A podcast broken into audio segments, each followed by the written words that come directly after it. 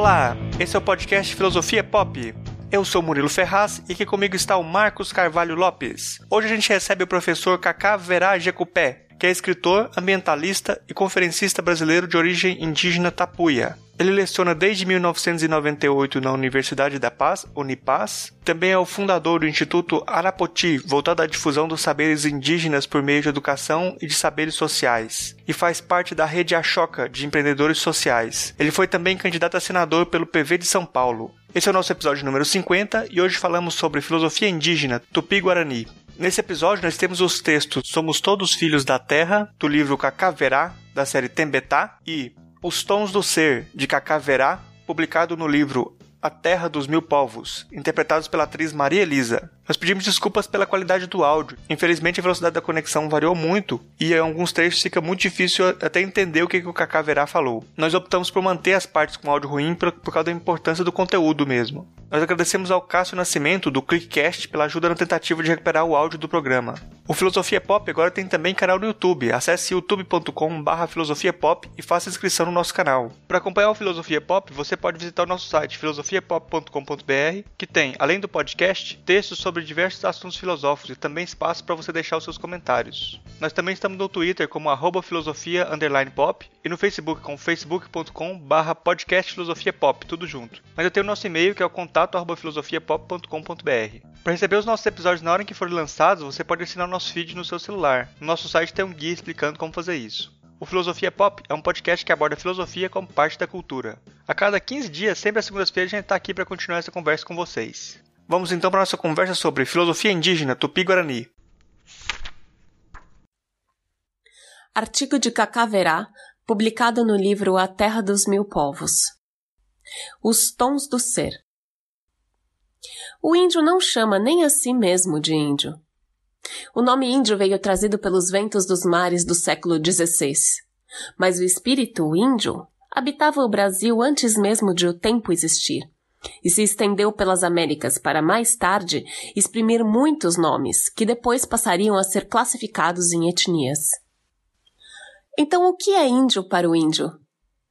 Eu vou responder conforme me foi ensinado pelos meus avós, passando de boca a boca, com a responsabilidade do fogo sob a noite estrelada. E através das cerimônias e encontros por que tenho passado com os ancestrais na terra e no sonho. Para aprender o conhecimento ancestral, o índio passa por determinadas cerimônias que foram criadas para limpar a mente e para compreender o que nós chamamos de nosso saber sagrado, que é aprender a ler os ensinamentos registrados no movimento da natureza interna do ser. Para o índio, sobretudo o guarani, toda palavra possui espírito. Um nome é uma alma provida de um acento, disse na língua tupi. É uma vida entonada em uma forma. Vida é o espírito em movimento. Espírito, para o índio, é o silêncio e som. O silêncio-som possui um ritmo, um tom, cujo corpo é a cor. Quando um espírito é entonado, torna-se, passa a ser, ou seja, possui um tom. Antes de existir a palavra índio para designar todos os povos indígenas, já havia o espírito do índio espalhado em centenas de tons, os tons se dividem por afinidade, formando clãs, que formam tribos, que habitam aldeias, constituindo nações. Os mais antigos vão parindo os mais novos. O índio mais antigo dessa terra hoje chamada Brasil se autodenomina Tupi, que na língua sagrada é o Abanhaenga. Significa tu, som, barulho, e pi, pé, acento ou seja, o som de pé, o som assentado, o entonado. De modo que o índio é uma qualidade de espírito posta em uma harmonia de forma. Cabe lembrar que tudo entoa. Pedra, planta, bicho, gente, céu, terra. É assim, como foi ensinado pelos meus avós, que as vidas acontecem. E para existir uma harmonia de forma, para compor tudo o que entoa grandes entidades de forma, para compor tudo o que entoa grandes entidades da natureza, especialistas da natureza, especialistas em escultura, arquitetura, engenharia, pintura, música e operários da criação trabalham incessantemente dirigidos por divindades anciãs, a que chamamos Nhanderus, e pela própria Mãe Terra, que por sua vez são dirigidos pelos mais antigos antepassados, que se tornaram estrelas, os anciãos da raça. De acordo com a tradição, quando uma contraparte da humanidade se torna estrela, a Terra alcançará sua meta de ser estrela-mãe. Os Nhandejara são os ancestrais do ser humano.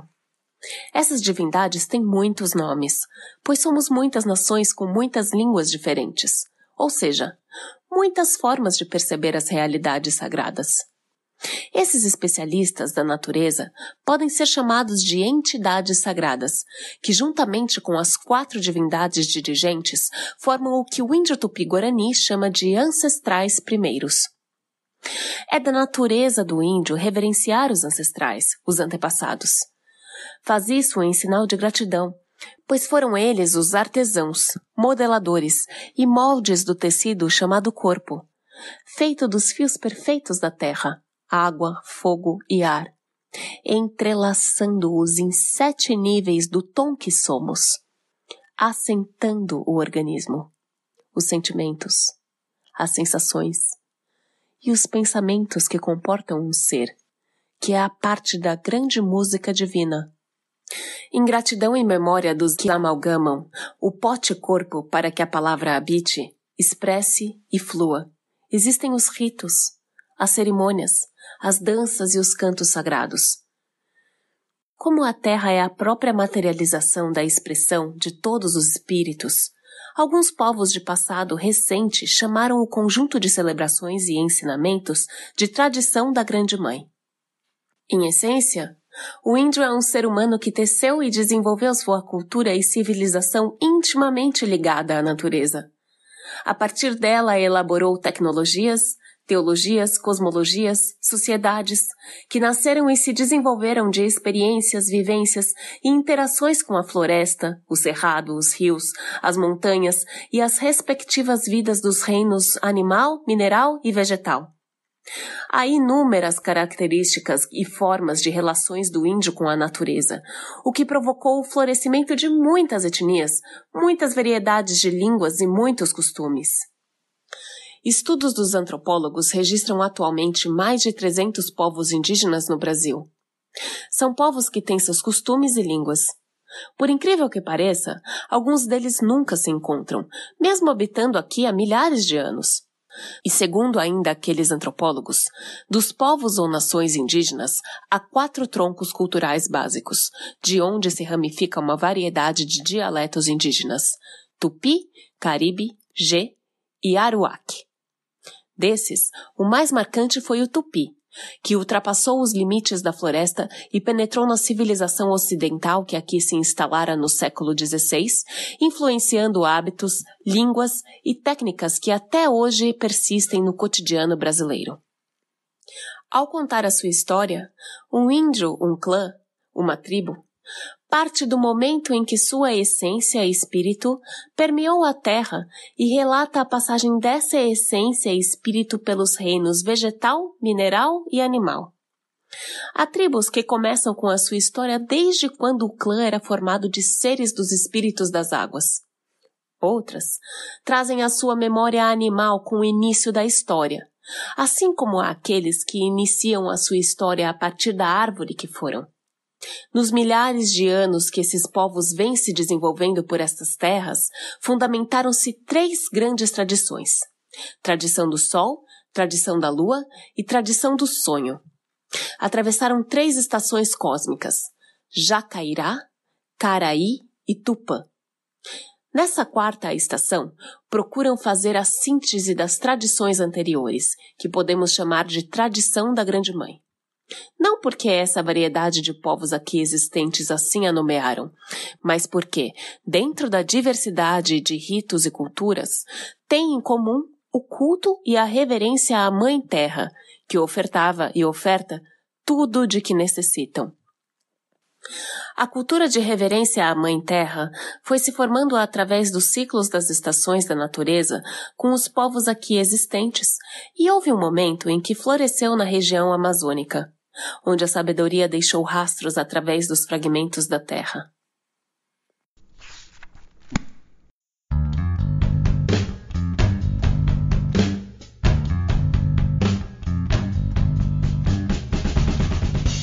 Hoje a gente recebe, direto de São Paulo, o professor Kaká Verá Jecupé, que é escritor, ambientalista, conferencista brasileiro de origem tapuia.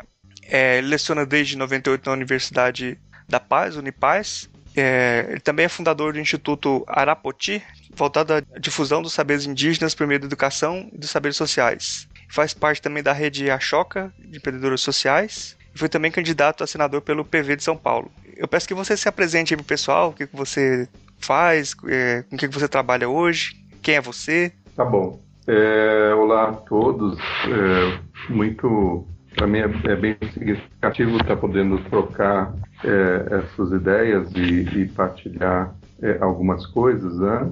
Porque é, meu trabalho é justamente a, a, difusão dos saberes ancestrais aqui do Brasil, particularmente a cultura chamada indígena, né?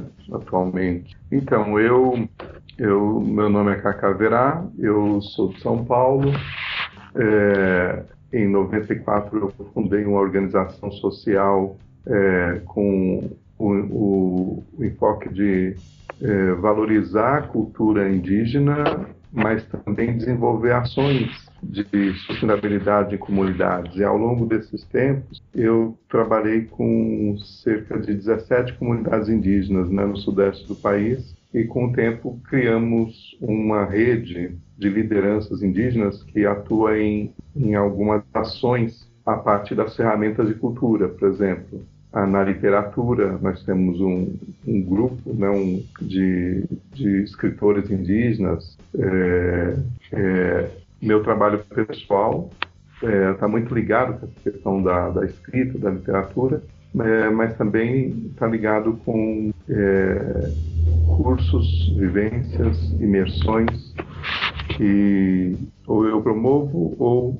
através de parcerias, são promovidas praticamente por todo o país. Normalmente esses cursos têm o, o foco é, no, no, autoconhecimento, é, em práticas de integração com a natureza, são vivências de integração com a natureza e é, culturais, oficinas de trilhas de conhecimento e isso eu faço há mais de 25 anos. É, sou terapeuta, psicoterapeuta, escritor, é, empreendedor social. A nossa conversa de hoje é sobre filosofia indígena tupi-guarani. Eu começo perguntando pro Cacaverá, quem são os tupi-guarani? Bom, os tupi-guarani é, é, é, uma civilização muito antiga, presente é, na América do Sul. Né? Os inícios de origem dessa, dessa civilização é, de 10 a 12 mil anos atrás. A América do Sul é, nasceu, segundo estudos da arqueologia, mais ou menos onde hoje é localiza o Acre, na Amazônia, e se estendeu da Amazônia até a região sul do país, até a região da Patagônia. Depois foi se desenvolvendo ao longo dos últimos 5 mil anos pelo litoral do, do sudeste, sul-sudeste, até o nordeste, ou seja, ela envolve é uma, é uma civilização que envolve toda a América do Sul, muito antiga, e com o passar do tempo, é, é, ela foi se, se desenvolvendo, mas também foi se fragmentando em inúmeras etnias. Atualmente, as principais etnias dessa matriz são justamente os Guarani, que é a mesma matriz, que, que, que os Guarani têm subgrupos dentro dos Guarani, que são quatro grandes subgrupos é, étnicos, e, e os povos de origem tupi, como alguns tinguanos, né, os Camaiurá, que vivem atualmente no Mato Grosso, do Norte. Então, é, é, falar, falar da tradição Tupi-Guarani é falar de um complexo de povos hoje, né, que se estende ainda em grande parte no Brasil. Né? No Brasil, nós temos do, do, do, Rio Grande do Sul até o Espírito Santo cerca de 40 mil pessoas né, estendendo nessa região, falando do Brasil. Né? E são portadores de uma influência muito grande, porque desenvolveram uma, uma filosofia complexa, uma filosofia profunda, e é, ela é tão antiga que não, não se pode dizer exatamente quem ou quem, quantas pessoas, quais as pessoas, quem foram esses sábios, quem foram esses filósofos ancestrais, porque ela se perde na noite dos tempos, essa filosofia, né? esse sistema filosófico, né? a qual até hoje, mesmo tendo se fragmentado muito em muitas etnias, até hoje existe um resquício, uma, um, um, fundamento é, é, de modo de vida, de, de cosmovisão, de maneira de se expressar, baseado nesta filosofia ancestral. Né? Isso, é, isso são os Tupi-Guarani. Além disso tudo, no século XVI, com a chegada dos grupos que vieram, grupos de pessoas que vieram explorar o Brasil, grupos oriundos da região de Portugal, da Holanda e, e da França, foram os grupos iniciais que vieram no século XVI. Esses pequenos grupos de pessoas tiveram contato justamente com essa tradição tupi-guarani. Eles foram os primeiros povos escravizados do Brasil. Né? Eles do século XVI até o ano de 1650 mais ou menos, ou seja, bem mais de 100 anos, eles foram escravizados, eles foram chamados de negros da terra. Né? E eles escaparam da escravização por causa da, da bula papal, que na época, na época num determinado momento passou a proibir a escravização de índios e se tornaram então é, catequizados pelos jesuítas. É muito conhecido no Brasil as missões jesuíticas, né, as chamadas reduções. Todos esses povos que foram reduzidos a viverem dentro das missões são dessa mesma matriz tupi-guarani. É, oi, Cacá. Eu, antes eu queria só agradecer a sua presença, acho que é muito importante pra gente. E eu acho que uma, uma pergunta que é, que é bem interessante é a diferença da concepção do que é sabedoria, né? Como os, os tupi é, concebem a sabedoria? Uh, o que é sabedoria, né? O que é saber.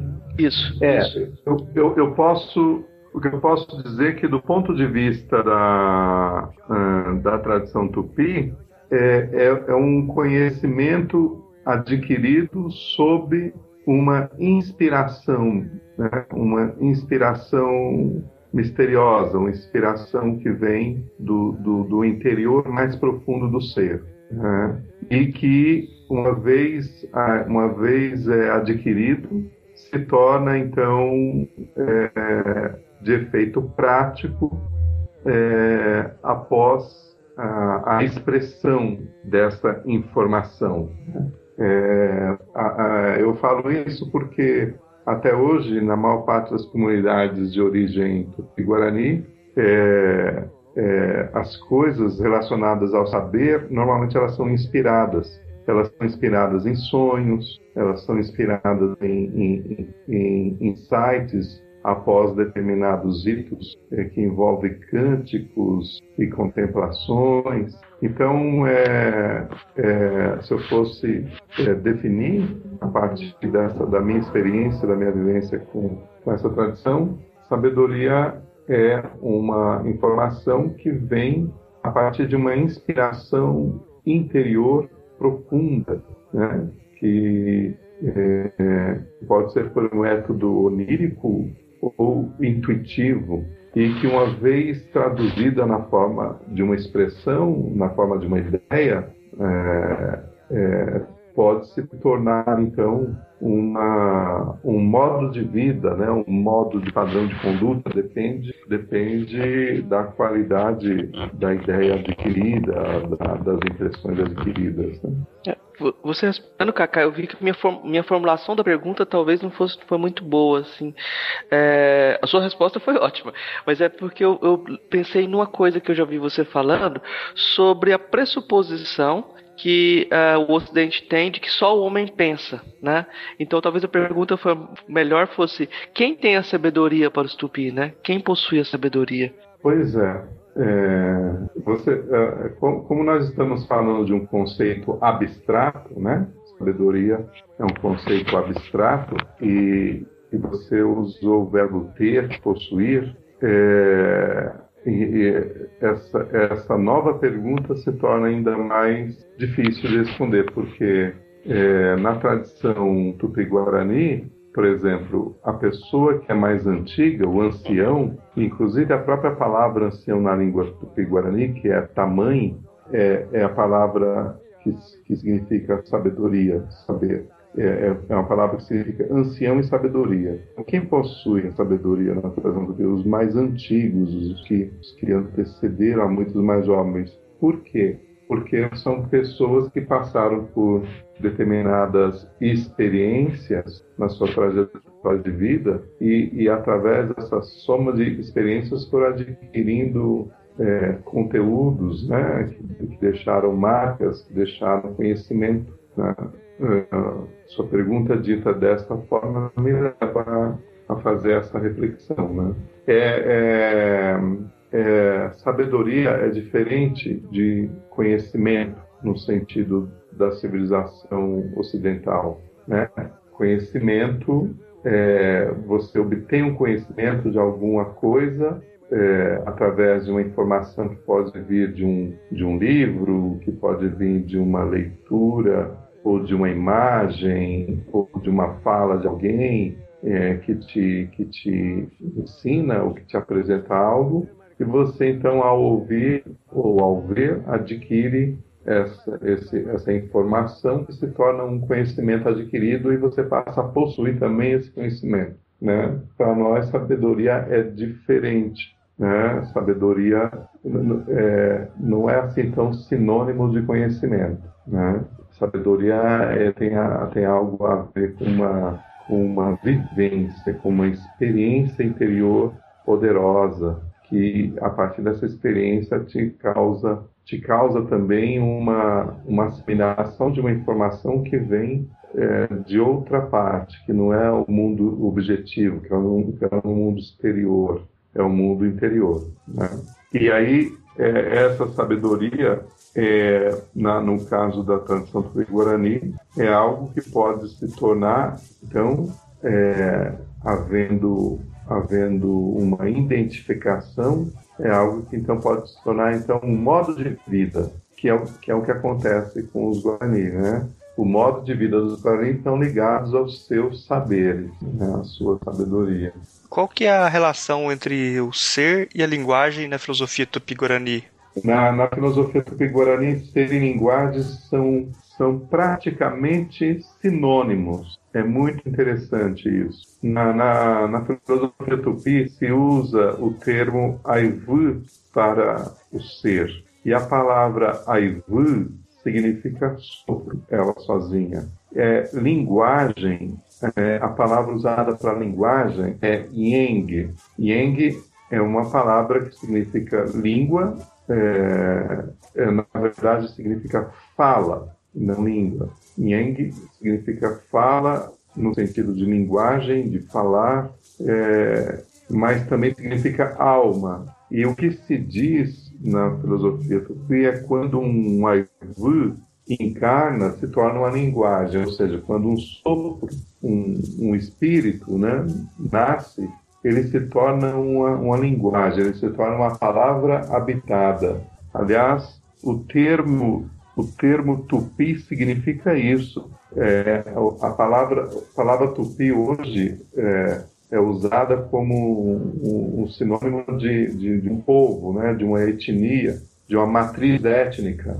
pelos antropólogos, pelos estudiosos. Mas para o, os Guarani, para os Tupi-Guarani, a palavra tupi significa som assentado. Tu significa som, linguagem, né? Som, fala, linguagem. e pi significa dentro de um assento, que é o corpo físico. Então, olha só, ser e linguagem são tão intrínsecos na cultura e no modo de vida, na visão de mundo tupi-guarani, que são praticamente sinônimos. Toda linguagem é um ser, toda língua é, é, é, é um ser é um, um, ser complexo e cada palavra é um ser próprio. Né?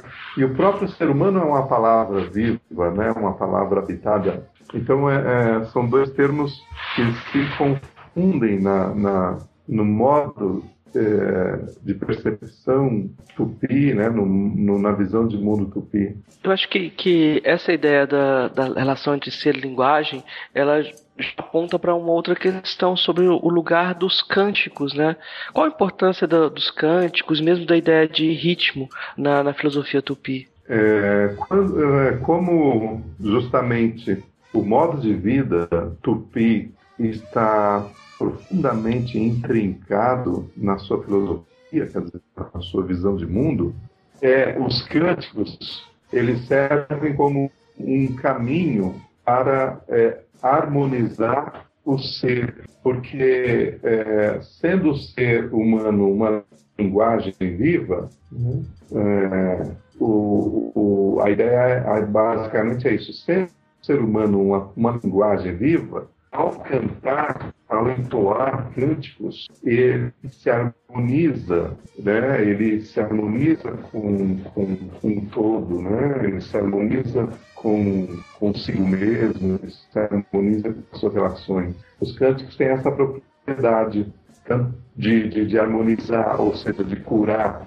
Na Guarani, a casa para os cânticos é chamada de Opum, e essa palavra é a casa de cânticos, é traduzida como casa de rezas, porque esses cantos têm uma propriedade de cura. Né? Mas também é, tem uma outra categoria de cânticos que tem o objetivo de manter acesa a memória é, da filosofia, porque são cânticos que falam sobre os princípios filosóficos da tradição. Então tem essas duas categorias de cânticos, né? Uma uma categoria que se volta para manter o ser em harmonia e outra categoria que é de carregar diariamente é, é, informações ou memórias é, de maneira que conecte o ser ao, ao, aos princípios que o regem dentro da crença tupi-guarani, que é chamado de Inclusive, o nome, o nome desse segundo tipo de cânticos é chamado de Aivu Rapta, né? os fundamentos do ser.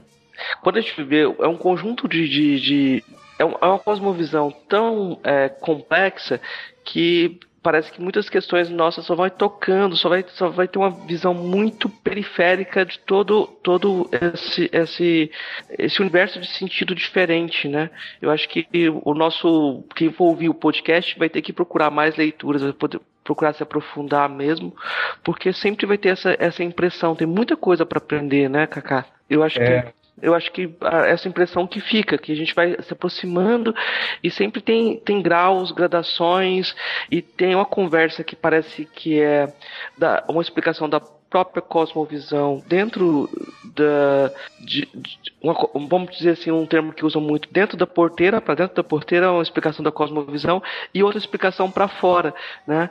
Uh, e algumas das questões aqui que até que a gente vai fazer talvez sejam explicações para fora da porteira, não seja essas explicações para dentro da cosmovisão mesmo, né? Uhum. É, realmente uma das, dificuldades é, é, dos desafios maiores em relação à cultura tupi-guarani é, é compreender essa filosofia, essa cosmovisão vários autores que se debruçam nela, alguns são históricos, levaram anos, assim, décadas, e décadas no sentido de traduzir, às vezes, alguns conceitos básicos. Né? Um, deles é o Pierre Clastres, que é um sociólogo e filósofo também francês, ele tentou traduzir essa filosofia em alguns livros. Tem um livro chamado A Fala Sagrada, que a USP editou na década de 60, que ele procura ele procura fazer uma interpretação dessa filosofia e é, e é complexa. E o Leon Cadogan, que é um,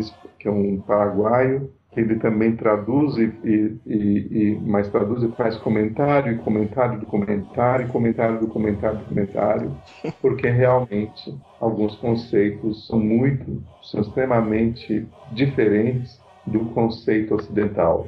O ser humano, só a palavra ser humano na língua tupi e, na, e dentro do conceito filosófico é outra coisa. O Homo sapiens, né, na, na tradição tupi, é uma música, é, um, é, um, é, uma, é uma entidade vibratória. Né? O que se aproxima muito da filosofia tupi é a física quântica, não a filosofia.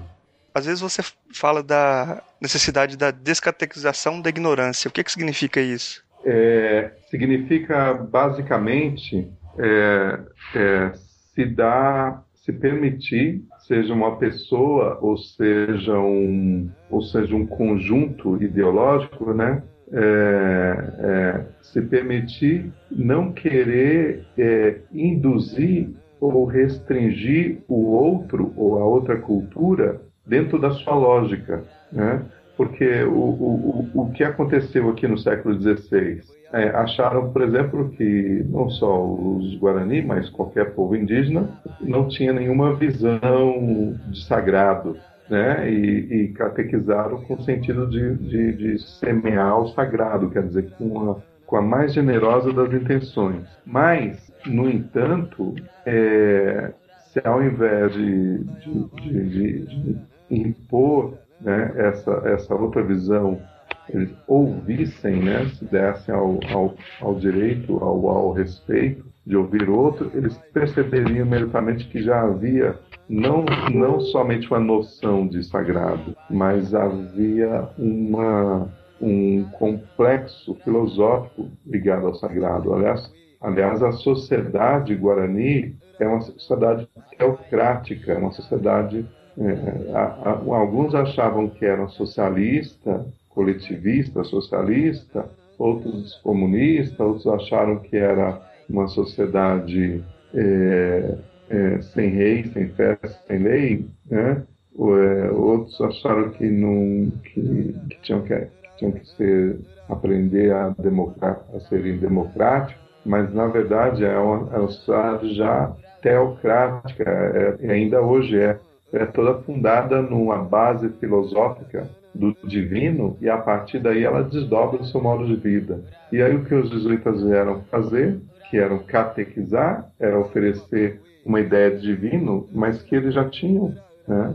Então, é, é, é, catequizar isso é você, é você se relacionar com o outro, não partindo de que você tem que encaixar o outro no seu, na sua visão de mundo, na sua filosofia de vida, mas é, é, procurar ter uma escuta né, e um olhar é, aberto para tentar entender é, o, o, a visão do outro. E é isso que permite a convivência, né? É isso que permite é, uma convivência de, e permite relações interculturais de modo mais propositivo, né? E não, é, e não é, é conflitante, porque quando não é dessa maneira, acaba sempre caindo em conflitos, né? Que é o que nós vivemos, né? os conflitos sociais, ecológicos, que vivemos desde, desde essa época, né?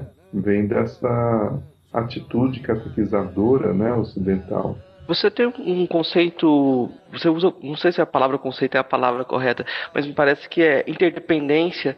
É, a ideia de interdependência parece ter um significado prático no modo de vida do povo tupi. É, esse significado prático tá, me parece estar ligado à concepção de ancestralidade, né, uma concepção ampla de ancestralidade que inclui é, o reino mineral, vegetal. O que, eu queria que você explicasse o que é ancestralidade na filosofia tupi. É, comumente se diz que a tradição tupi tem como modo de vida básico o culto aos ancestrais. E é verdade. A questão é o entendimento de ancestrais, de ancestralidade que precisa ser, ser também entendido. É, na, na tradição tupi existem três níveis, três dimensões de ancestralidade que se, que se interconectam. Né? E é a tradição mais básica a, a dimensão mais básica de ancestralidade essa dimensão genealógica, que é bem conhecida, né?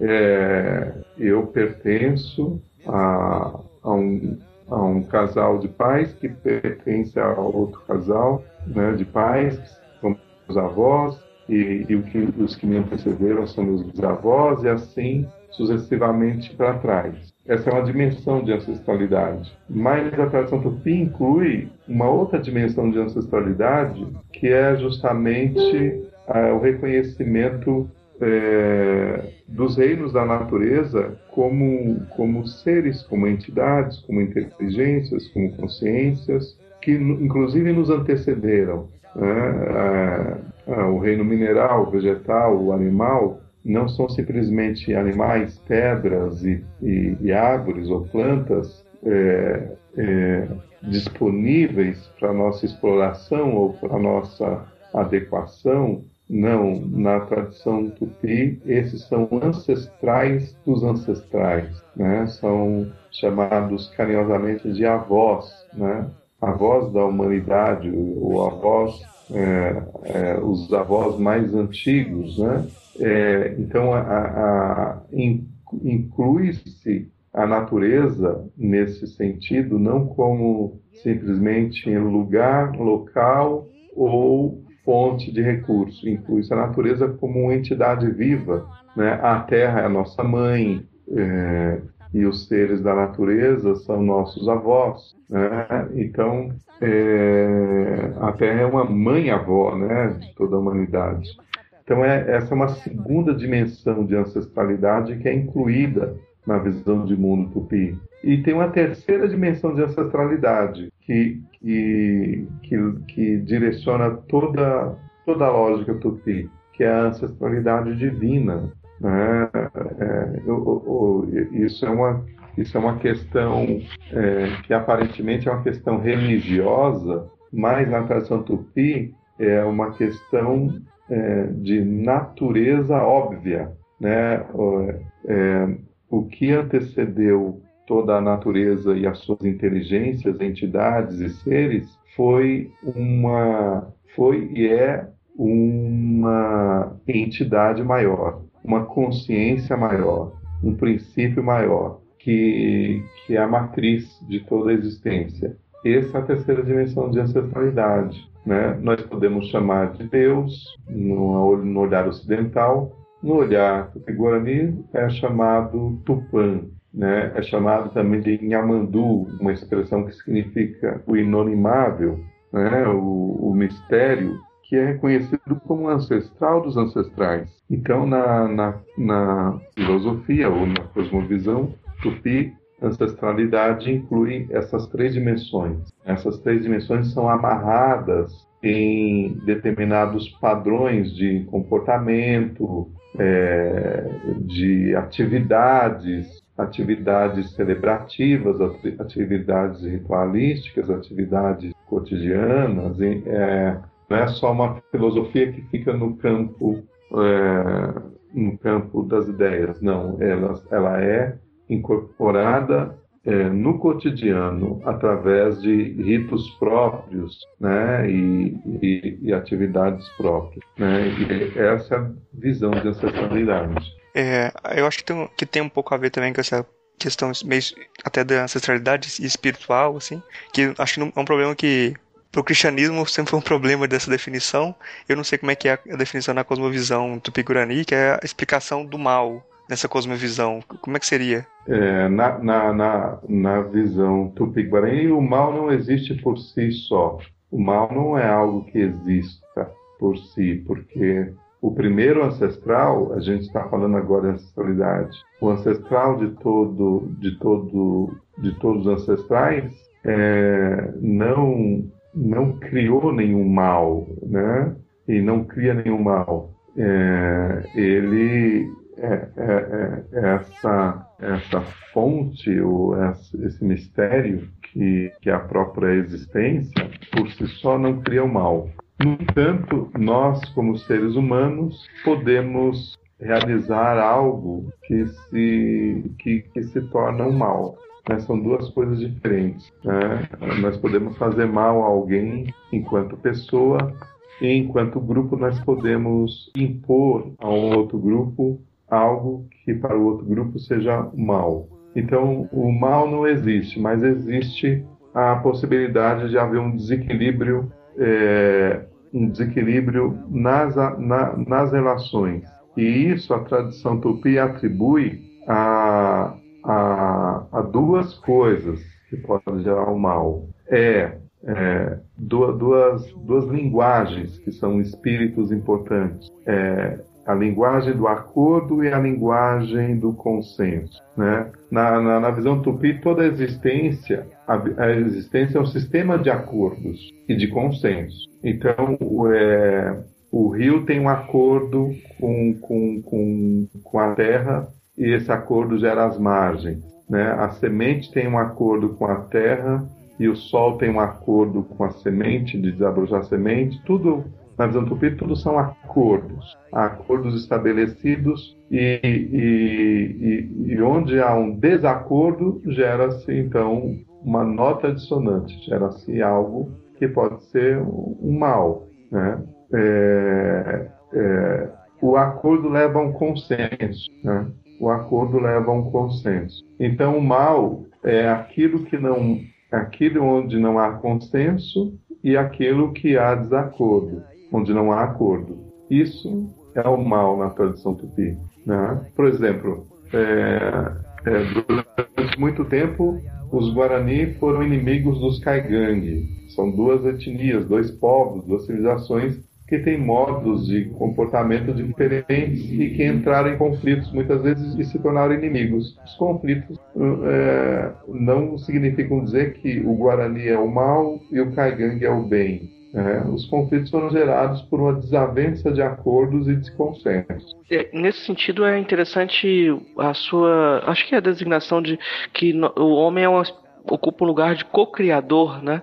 Exatamente. O homem, o homem, ele é na, no, no, primeiro verso da, da filosofia, da, a, toda a filosofia tupi ela foi, ela foi registrada em versos, né, em cânticos. O primeiro verso diz o seguinte, que é, ele fala é, Oreru Yamandu Tupã, Oreru Gerojera Aivu Avai Engirapta Tenondegua. Quer dizer, é, diz o seguinte, o, o, o inonimável, que é criador de tudo que é, desdobra-se desdobra-se do seu próprio coração e, e se torna humano. É, o ser humano é visto como um desdobramento da grande consciência criadora. Sendo ele um desdobramento, ele também é criador, então ele é co-criador. A imagem que se tem nos cantos na sequência é a imagem de uma flor que, que, que, que se abre, né? o núcleo da flor é o criador, as pétalas são as dimensões que se abrem, os seres que se abrem, todos esses ligados ao criador. O ser humano é co-criador. Aqui, justamente como ele é co-criador, mas ele não é co-criador é, é, de um modo condicional, que significa o seguinte: eu, eu sou criador se dir assim assim, ou se seguir tais e tais e tais coisas. Não. O ser humano é co-criador de maneira incondicional. E aí que está o problema. Como o ser humano é co-criador, é, só que ele não é um co-criador condicionado. Ou seja, ele não é co-criador se ele seguir isto ou aquilo. É ele é co-criador e acabou. É, ele tem a liberdade de criar. Só que ele tem a liberdade de criar, só que não, não ele não nasce sabendo criar. Ele vai aprender a criar. E no seu processo de desenvolvimento do, do seu poder criativo, ele erra muito, que é natural também. E isso gera-se conflito. Né? É que tal tá o mal. A filosofia tupi tem uma dimensão profética também de uma busca da terra sem males. O que, que essa busca significou? Então, essa, essa busca é justamente pergunta anterior, que nos leva à cocriação. Né? É, na visão Pio, o ser humano co-criou sociedade desarmônica, desequilibrada. E, E isso obrigou alguns a buscarem um lugar onde, onde esse, esse tipo de, de situação desarmônica não tivesse presente. E aí isso se chamou a busca de terras, das terras sem mares. Né? Agora, existe também uma linha de pensamento na tradição tupi de que a terra sem mares não é uma terra que está nessa dimensão física. É, existe uma linha de pensamento tupi que diz que essa dimensão é, de tempo, espaço, a, dimensão material, é uma dimensão que sempre vai ter males, sempre vai ter desarmonia, desacordos. E aí a Terra sem males, então, está em outra dimensão, em uma dimensão não física, uma dimensão mais sutil, né? a dimensão espiritual. Então tem essas duas variantes né, de percepção, de visão em relação à Terra sem mares. Uh, Cacá, você falou aí da, dessa busca da Terra sem mares, mas isso gerou também um tipo de é, migração, né, dos tupi. Isso tem um pouco a ver com a chegada dos, dos portugueses, dos esse, esse, momento de colonização? Não. É, isso tem a ver com a chegada tanto dos espanhóis, porque como eu disse, os tupi, os tupi no Brasil, né, eles habitavam toda a região para baixo.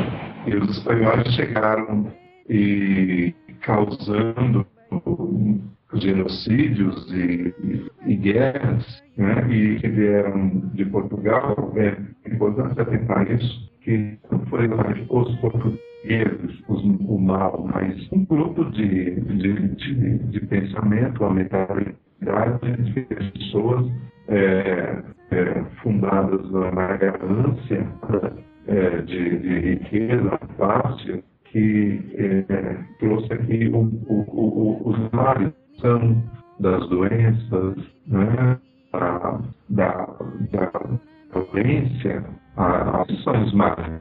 Né? E, e isso gerou um movimento migratório, sim, em busca do Ilmaraí, em busca de, de resgatar uma terra mar. Só uma curiosidade, você é, falou do mal no sentido mais até mais amplo. E como é vista a doença também? A doença também faz parte desse, desse processo de cocriação, não? A doença faz parte também. É, o, o, o, corpo físico, o corpo humano, é, ele, ele vem da natureza. A tradição acredita que é, a natureza está presente no corpo humano. As forças da natureza estão presentes no corpo. O corpo humano tem seu mineral, seu vegetal, sua parte animal. Né?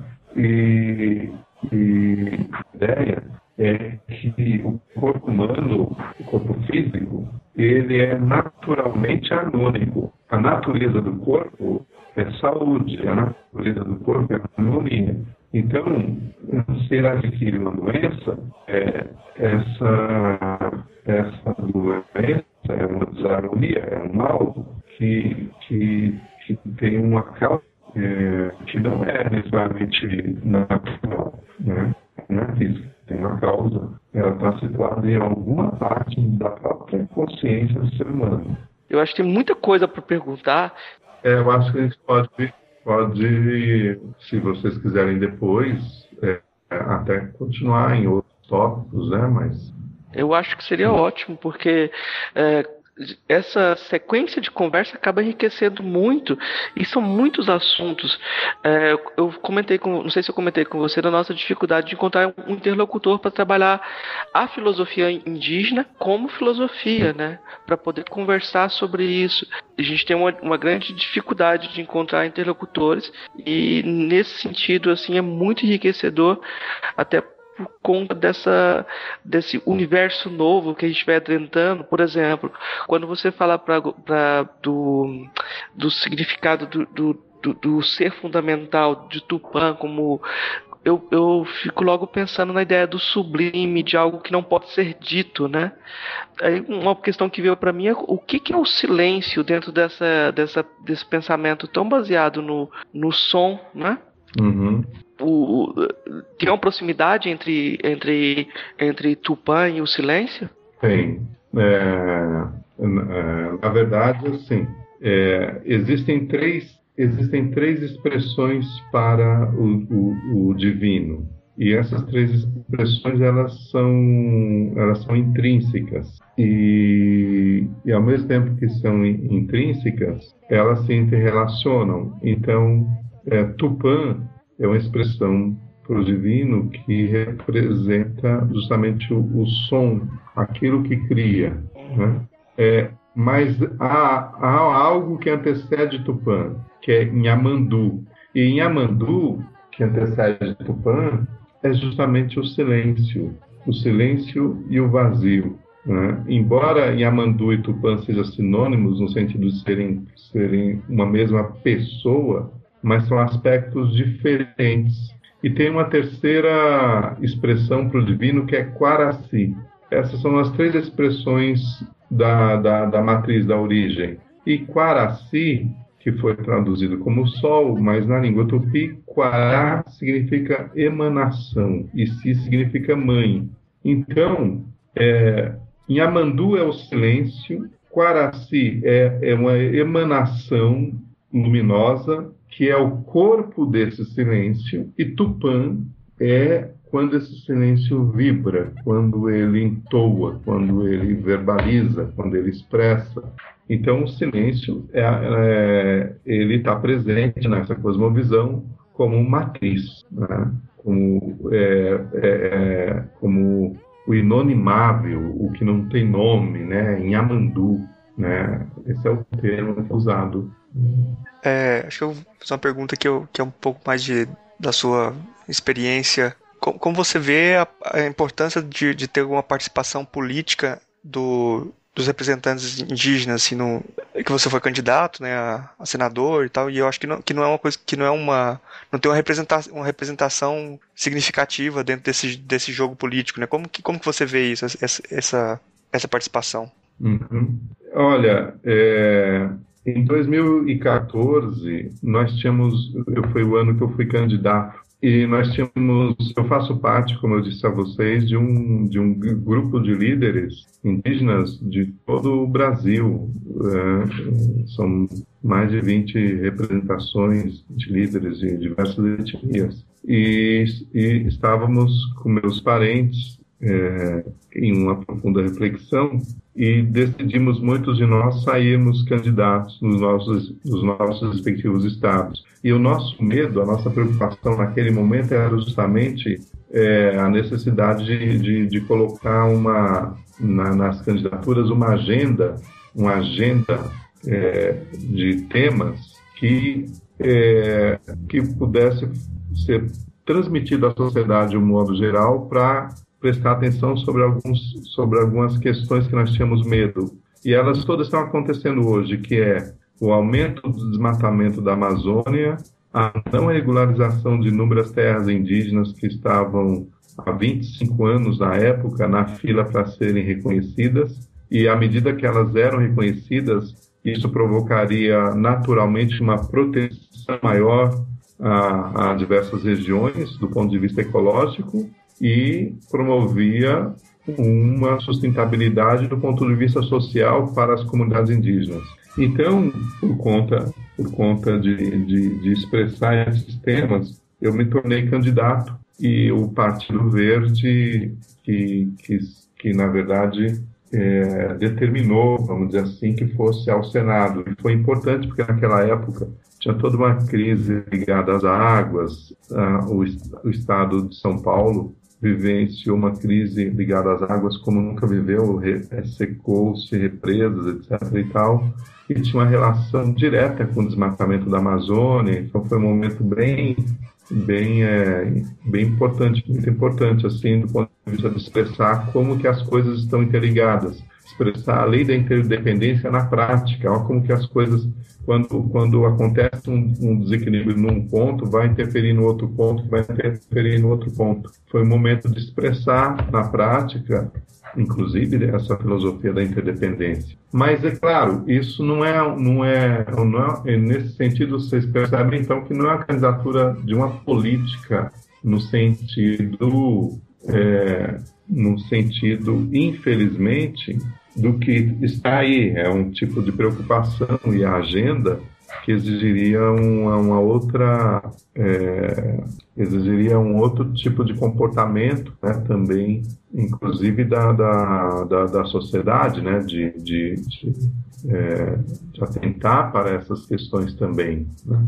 Então foi nesse, nesse, nesse quadro e com essas propostas que eu saí candidato ao Senado em 2014 não foi necessariamente para me tornar um político nem para ser eleito, porque também é uma candidatura é, as candidaturas políticas elas estão muito associadas a, a, a muitos recursos financeiros, né? E nem sempre nem sempre é, de maneira honesta, como a gente está vendo aí, né? As candidaturas são, são sinônimos de, de altíssimos gastos. E no meu caso foi o, o, não, não teve apoio financeiro, ainda bem, né? mas teve um espaço para colocar ideias, programas e propostas né, que nós temíamos se, se, elas não fossem consideradas pela sociedade também como importantes. Né? Foi isso a minha candidatura. Quando a gente trata da questão indígena, dá uma angústia muito grande, porque parece que realmente é, cada vez mais as vozes estão silenciadas ao invés de repercutirem, né? É, as notícias dos, do, dos Guarani Kaiowá, do, do tipo de, de, de, situação que agora aconteceu, um massacre nesse final de semana, né? De um, de um povo. É, foi uma coisa, uma coisa absurda o que está acontecendo ultimamente, né? Então, eu acho que tem um tipo de urgência que até me retira as palavras, assim, né? Kaká. Eu acho que, que é, em relação a isso, eu acho muito importante também esse trabalho que você faz de divulgar essa, essa sabedoria de uma forma de uma forma em pé, vou dizer assim, né? É, de colocar ela como uma sabedoria que aponta para um futuro, né? Uma possibilidade de, de tentar curar esse, essa doença maior aí que a gente está propagando, né? Em forma de civilização. Não, sim, o que eu quero também dizer é que justamente a, a, divulgação de uma, de uma visão de mundo, de uma filosofia para a sociedade, é justamente para a sociedade como um todo, é, é perceber que a necessidade do, do, dos povos indígenas estão ligadas a, a, outros parâmetros que não são necessariamente parâmetros é, fechados somente para a própria para a própria cultura, para o próprio povo, mas que tem um pensamento que abrange, né, na verdade, o, o interesse de todos nós como, como humanidade. Então, é, e, e, e, também é, para que percebam que algumas reivindicações sociais e históricas dos povos indígenas também não são reivindicações é, é fundadas na revolta e na vingança, são reivindicações fundadas no, no que é de merecimento né, no que é, é de, de, de, digno, né, natural e óbvio dessas culturas, que deveriam estar, ter sido já considerados, né, uhum. é, nesse sentido. Uma coisa se encontra com a outra, né? A filosofia também com, com interesse em fazer com que a sociedade respeite né, essa cidadania é, indígena, essa diversidade indígena, diversidade de povos, é isso. Claro. É, bom, a gente, nessa parte da, da entrevista, pra, é, a gente está fazendo com todos os convidados as, as mesmas três perguntas para depois a gente fazer um apanhado geral no, é, quando já tiver algumas é, respostas já, né? A primeira pergunta é o que é filosofia? Filosofia é a oportunidade, a capacidade de trazer para a nossa consciência pessoal e coletiva é, um direcionamento evolutivo, é um direcionamento para é, as nossas habilidades em potenciais, né? para os, as nossas potências, né? para as nossas possibilidades dentro da existência. Qual é a filósofa ou filósofo que mais te impressionou daqueles que você conheceu pessoalmente? Ah, do, do, do presente, né? Sim, Eu tive, eu tive a, a sorte de, no, no, final dos anos 80, em 89 até 92, trabalhar justamente com uma filósofa chamada Mariana Chauí, foi secretária de Cultura do município de São Paulo nesse período, e eu tive a oportunidade de conviver, e, e, e naquela época, a filosofia a qual ela partilhava, a mim, me abriu muitas, muitas perspectivas, né? Mas é, atualmente, e naquela época eu, eu convivi também com um grande filósofo, com dois filósofos incríveis. Um foi Paulo Freire e o outro foi o Mário Sérgio Cortella, que ocupou o lugar do Paulo Freire na Secretaria de Educação na época que eu, eu trabalhava também lá. Então eu cito esses três. E desses três, claro que o Paulo Freire é um grande filósofo da educação e que ainda hoje é necessário ser, ser, ser compreendido e ser implantado assim, né, a sua filosofia de educação para a nossa sociedade. E a terceira pergunta é qual é a filósofa ou filósofo favorito seu? Aí é o Sócrates, né? Hum. É uma filosofia grega, né? Eu, eu, eu tenho muita admiração pela pelo conteúdo, pela maneira que chega, as coisas que chegam de Sócrates. Né? É bom. É, a gente encerrou essa parte da entrevista. Vamos partir agora para uma parte, para a segunda parte, que é a parte de indicações.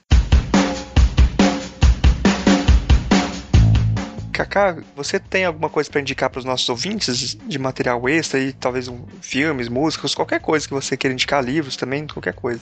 Eu, eu indicaria para quem tem mais interesse na filosofia tupi-guarani, é, tem disponível na internet é, é, o Aivuraptá, Os Fundamentos do Ser, registrados pelo Leon Cadogan tem PDF atualmente na internet. Indicaria essa leitura. É, Para quem quer, quer um saber mais diverso, mais, mais antropológico, eu indico buscar o site do ISA, do Instituto Socioambiental, que tem, que tem muita coisa, muito material sobre todos os povos indígenas do Brasil. Né? Para quem quer saber mais assim, de visões de mundo, cosmovisão, e filosofia são os dois, as duas coisas que eu indico.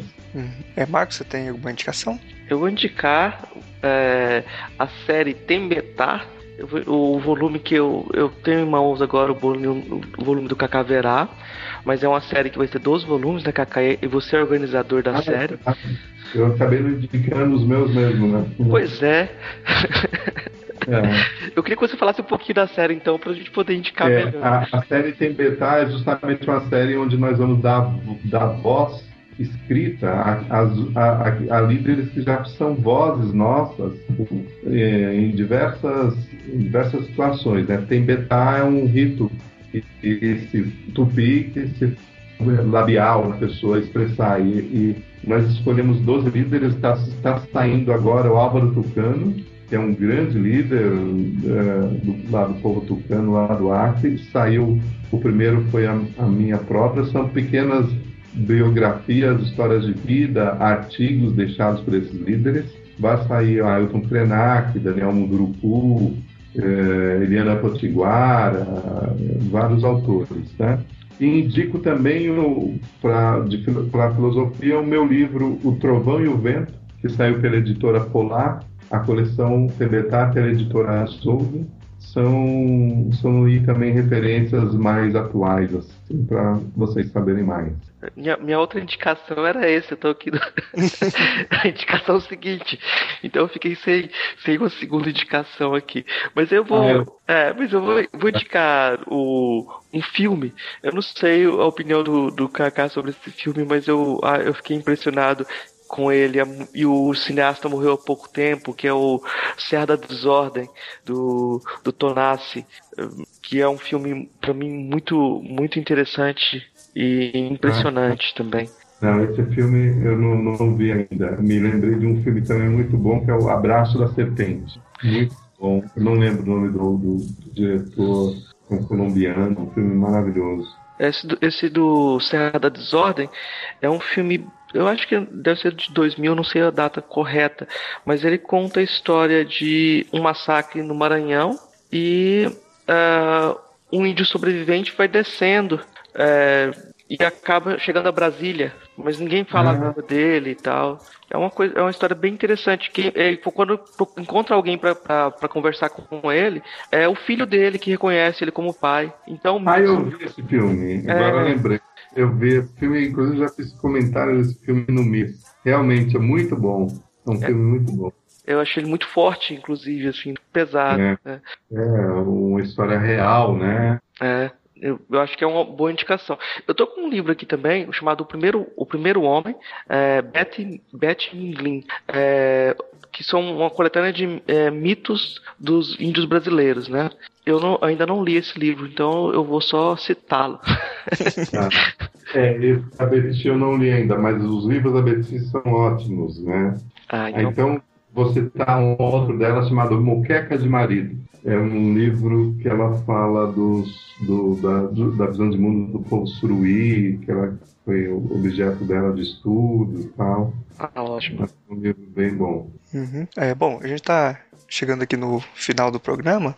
Eu queria agradecer muito a presença do Cacá Verá aqui no, no nosso programa e abrir espaço aí para você fazer suas considerações finais e falar o que você quiser. O espaço é livre para você. Não, eu queria agradecer essa oportunidade de estar conversando né, sobre filosofia eh, e, e, e, principalmente porque se trata da filosofia das nossas raízes ancestrais aqui do Brasil, que é, é raro o espaço a ser dado para esse tipo de discussão. Né? Quero agradecer essa oportunidade e, e para mim foi uma honra estar batendo esse papo com vocês. A honra é toda nossa aí. Muito obrigado pelo, pela sua presença. Obrigado mesmo. Valeu. De nada. Grande abraço. Abraço. Trecho do livro Cacaverá, da série Tembetá. Somos todos filhos da terra. A tradição guarani possui uma filosofia milenar e complexa que é sintetizada em um conjunto de cânticos que formam o Aivu Rapita, que significa os fundamentos do ser, que falam de quatro princípios cosmogônicos que sustentam sua visão de mundo. A começar pelo universo, onde na tradição ancestral existem três figuras para evocá-lo. A primeira delas é Nhamandu, cuja tradução é inominável, aquele que nenhum nome abarca. É o sagrado mistério e a própria vida que nos impulsiona. O segundo nome importante é Quaraci, normalmente traduzido como Sol, o que levou à associação da cultura tupi-guarani com culturas que veneram o deus Sol. Disse que esse sagrado mistério se desdobra em Quaraci, onde Kuara significa emanação e Si significa mãe, formando emanação-mãe. É dito nos cantos que esse sagrado mistério se apresenta como emanação e uma luminosidade, e que nesse desdobramento Quaraci se faz Tupã, que é um termo do nosso conhecimento.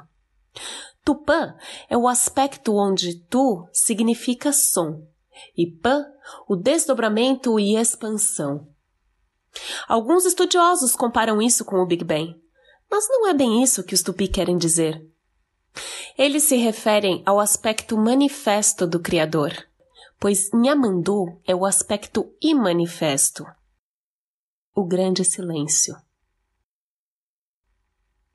Podemos supor que Nhamandu é o aspecto subjetivo e Tupã a expressão objetiva, a manifestação. Esses são os aspectos mais importantes para se entender como a filosofia tupi aprende o universo. A tradição ancestral diz, em um segundo momento, que somos um desdobramento desses aspectos. Que nós somos tupi. Mas o que é um tupi? Apesar dos estudiosos erroneamente se referirem aos tupi como etnia, a palavra tupi significa som assentado. Som mais assento. Estar assentado é estar no corpo físico, que é o assento de uma essência chamada som. Não o som como o reconhecemos, mas o som no sentido de consciência vibracional, que é igual à alma, ou seja, a alma encarnada. Assim, Tupi é a alma encarnada. Dessa forma, a definição de homem no sentido de ser humano é o som como alma de vibração, de essência. A alma é o som no sentido espiritual, ancorado no corpo físico, que é chamado pi, ou assento. Isso é o ponto mais importante na filosofia tupi-guarani. A sua medicina, a maneira de conceber a estrutura social é a partir dessa crença. Tudo o mais vai se apoiar nesse princípio. Outros cantos que falam do homem, do ser, dizem: Nós tupis somos uma essência vibratória, sagrada e divina, habitando temporariamente um corpo que também é vivo. Isso, na tradição tupi, é a causa do sofrimento humano. Uma vida do corpo que tem vontades e desejos instintivos que só atendem à sobrevivência do corpo, e por outro lado, a vida da alma tem um saber, um princípio mais abrangente, mas que carece ser cuidado. Precisa ser olhado e reconhecido no nosso interior para que possa ser expandido como o sol.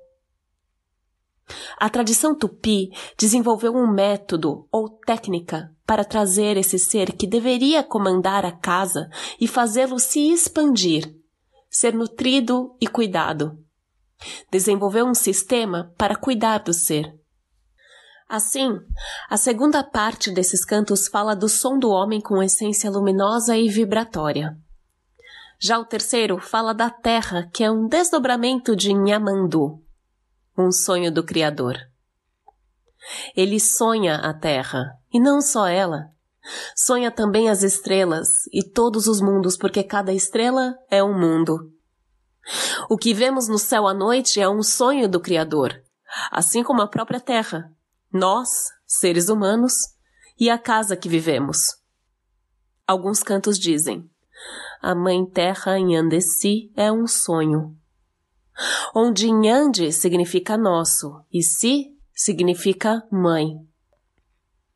Diz a tradição que a Mãe Terra se manifesta e se expressa com um propósito como se contivesse um programa. É isso. Ela vem com um programa, brincando como Windows, não é? Não é um sonho qualquer. É um sonho vivo, que se manifesta como projeto. Esse projeto, ou programa, é chamado harmonia. Por isso a Terra, e não só ela como as estrelas, já trazem a qualidade da harmonia. A lógica é a seguinte: Nenhum pai e nenhuma mãe gera um filho para que ele sofra. É o mesmo com a Mãe Terra. Há um canto que diz ainda que tudo que o ser humano tem que fazer é respirar com a Mãe Terra e caminhar de cabeça erguida, porque todo o resto já lhe foi dado. Só precisamos seguir a inspiração que a natureza nos evoca. Essa é uma das mensagens mais importantes dos cantos sagrados.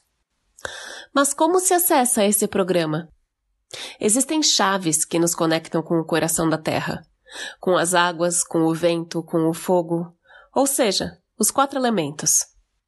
Para você se conectar com os pais primeiros, a terra, o ar, a água e o fogo, e para acessar o programa da harmonia, as chaves ou palavras mágicas que conectam com essas quatro forças, ou melhor, entidades, são duas: Ikuporã e Aguyejevete, que traduzo por reverência e gratidão.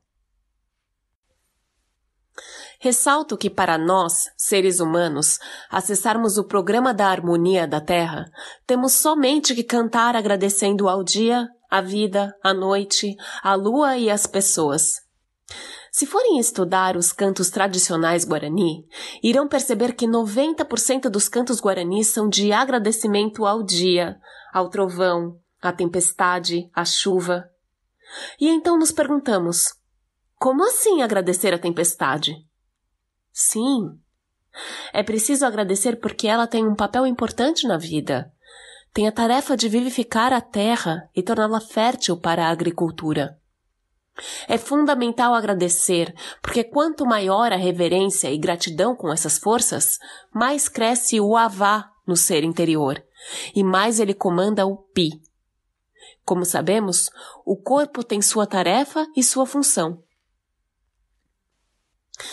Outro aspecto do Aivo Rapita trata do nosso propósito na Terra. Há vários mitos, fábulas e contos que procuram dar explicação para isso.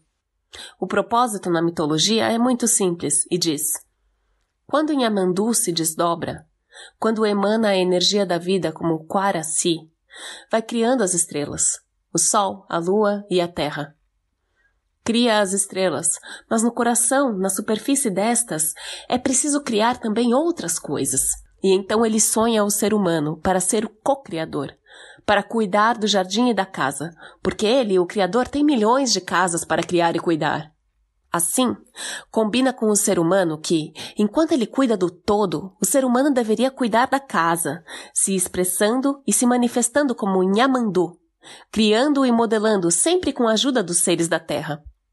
O propósito do ser humano, nesse sentido, é ser co-criador e jardineiro, tendo como auxiliares seres de grande capacidade, que são os espíritos da natureza. Isso é, os espíritos da água, do fogo, da terra e do ar.